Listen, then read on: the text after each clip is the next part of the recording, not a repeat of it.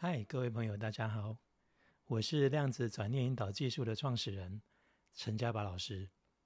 欢迎各位呢再回到转念新视角这个频道里面来。我不晓得各位呢在生活里面呢会不会碰到有一些让你觉得令你瞠目结舌的事情。呃，打个比方来讲好了哈，像我今天呢刚好呢呃就是去购买晚餐的时候。然后呢，我到了这个晚餐的这个便当店，在那边开始排队准备点餐。哎，我就突然呢就被呃旁边呢有一对大概算是呃有一点年纪的一对夫妻的对话当中给吸引了。呃，这个丈夫呢就对着太太说：“哎呀，你看看，哪有人家呢？就是把摩托车给人家停在我的那个车子旁边那个副驾驶座的旁边。”这样子人家怎么上车啊？这样人家怎么开门？怎么会有这么样的人？那我当时呢就看了一下他所开来的那部车，我心里面也觉得很纳闷，就是很明明你自己是违规停在红线旁边，哦，那个红线是二十四小时是都不能够停车的，而且就在马路十字路口的转角，你自己没有守规矩。你怎么还好意思去指责，或者是嚷嚷，或者唠叨了别人？呃，不守规矩。呃，我觉得这个也真的是令令人十分觉得呃非常压抑的。像其实我们在生活里面常常有时候也会碰到这样的一种情况，跟这样的人物。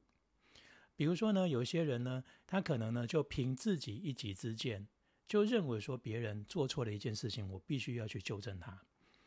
比如哦，像现在呢，因为呃，大部分很多各地区的呃地方政府呢，都会实行有一些所谓的行动管制，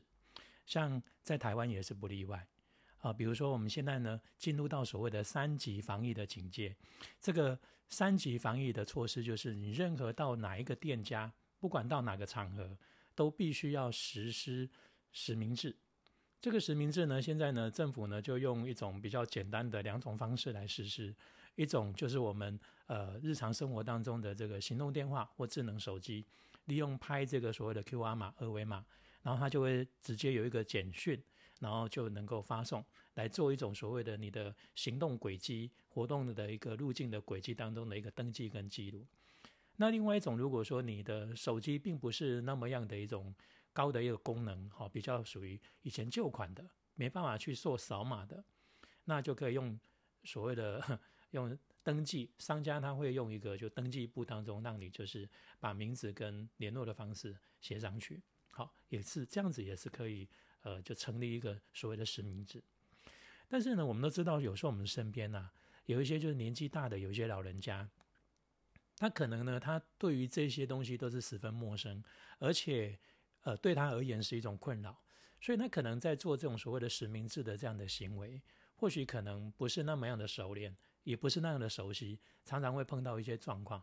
那有时候我会看到新闻媒体也会报道到说，哎，可能旁边有一些就是年轻人呢，看到有一些老翁。他因为不太知道说这个实名制应该要怎么去进行，有可能他的视力不太好，有可能他的听力不是那么样的呃敏锐，所以会造成在一种互动跟沟通上的问题，就让有一些年轻人可能就误以为说这个老人家呢就是故意不守规矩，然后甚至就是在公共场合当中就当场就有点情绪上就失控了，暴怒了，甚至就指责那个老人家，甚至要要求他说：“哎，你就是要鞠躬道歉。”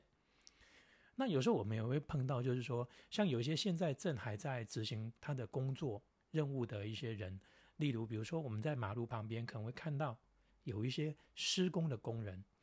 那这些施工的工人总是还是需要吃饭，有时候呢，可能呢，他们就是因为方便，然后可能就是呃躲在路边，然后脱下口罩准备吃饭，结果就被检举说，诶，他没有戴口罩。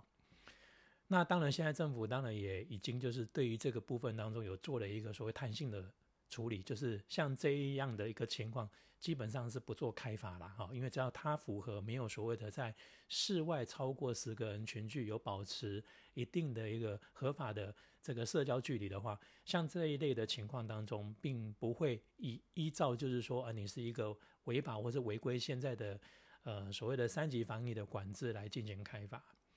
比如说像有一些外送员，他也是啊。你说要叫他要躲到哪边有一个地方可以让他去吃饭，因为现在大部分的餐厅都已经禁止，就是能够在室内用餐，全部都是要外带。那外送员他在做这份工作当中，他总是也是要吃饭吧，总是也是要喝水。那他不可能说为了要吃个饭或者喝个水，还特别就是回家里面一趟，然后在家里面吃完饭喝完水再出来工作，这是不现实的，因为他没有一个呃所谓办公或者是属于他们自己上班的一个呃室内的一个空间跟环境，他势必一定要在户外或者室外想办法去处理。但他们都已经尽力试着。能够做好这个防疫的工作，但还是需要有这种所谓的需要吃饭的这种情形发生。可是呢，就常常会碰到，就有一些人他自以为他就是一种正义感，或者是说他认为他自己这样的一种纠正是对的。其实我们必须呢要用这样的一个角度来看，有时候啊，有一些正义，如果说他是用傲慢的心态去实施这种正义的行为。那就是我们一般说呃常常听到的所谓的叫正义魔人这样的一个名词。那其实这样的一种心灵状态就不太好了，因为这种正义感，它并不是一种正确的正义，它是一个就无名，只是说我看到了一个会让我有恐惧，而且他已经侵犯到我的危险，而他没有真正的去了解来龙去脉，就直接施予某一种所谓的打着正义的旗帜，然后就要去对那个所谓的。他看似好像他已经违规的对象，就进行某一种所谓的呃呃强制的一种呃所谓的主张，这样其实是会造成很多的误解跟对立，甚至会造成更多的不方便。哦，曾经呢，在《道德经》里面有这么一段话，呃，原文是这么说的哈，他说：“人生之柔弱，其死坚强；万物草木。”生之柔脆，其死枯槁。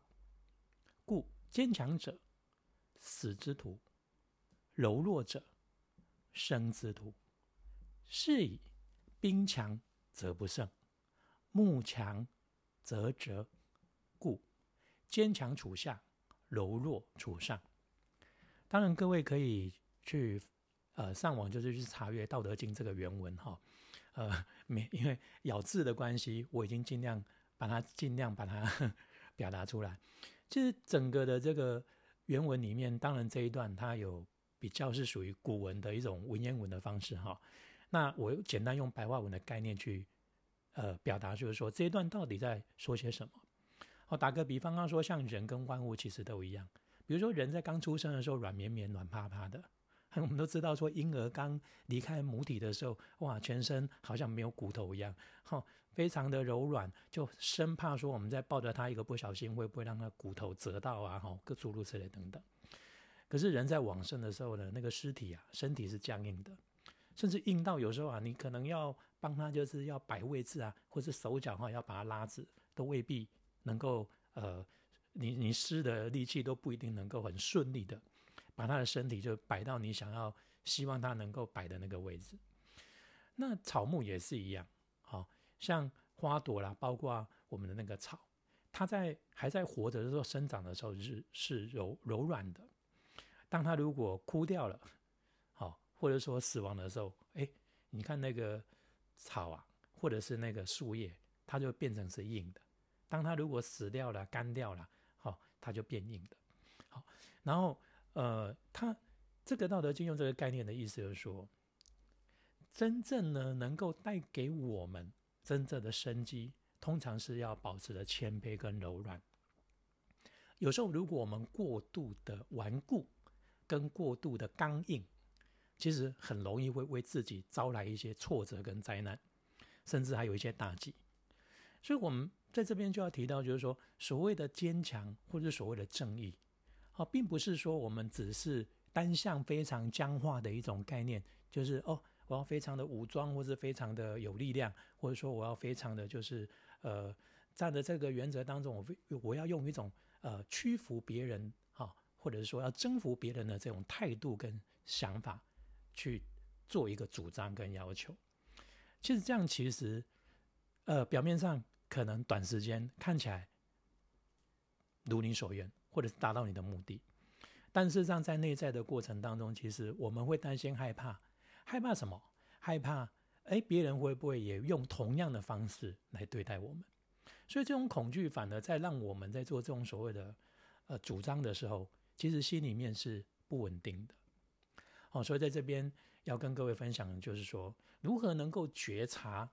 我们自己呢？在这样的一个层面当中，是属于柔弱、柔软，还是属于刚硬跟顽固？柔弱跟柔软，并不代表这个人是衰弱或者是虚弱的，而是说他能够懂得用柔性的方式，能够比较圆融的方式当中去处理，就像水一样。水，你看它是非常的柔弱，看起来好像弱不禁风，但是呢，它如果蓄积的能量到一定的程度的时候，它可以滴水穿石，它甚至可以就是呃比一般的。力量还来得更大。你例如说，类似像海啸啊，类似像洪水啊，你看它的力量跟各方面当中，其实是非常的，呃，能量是非常之大。所以，我们还会利用就所谓水的能量来用来发电，甚至我们用水好来做很多作为能源当中驱动的一个基础跟来源。可是，水本身它并不一定。要变成说像冰块一样是属于固体的硬体的方式当中，它才有办法展现它的力量，未必。所以待人处事也是一样。所以当我们如果说看到类似像这样的一个情境当中，最好的方式是，你可以在心里面作为一种评论，没有错。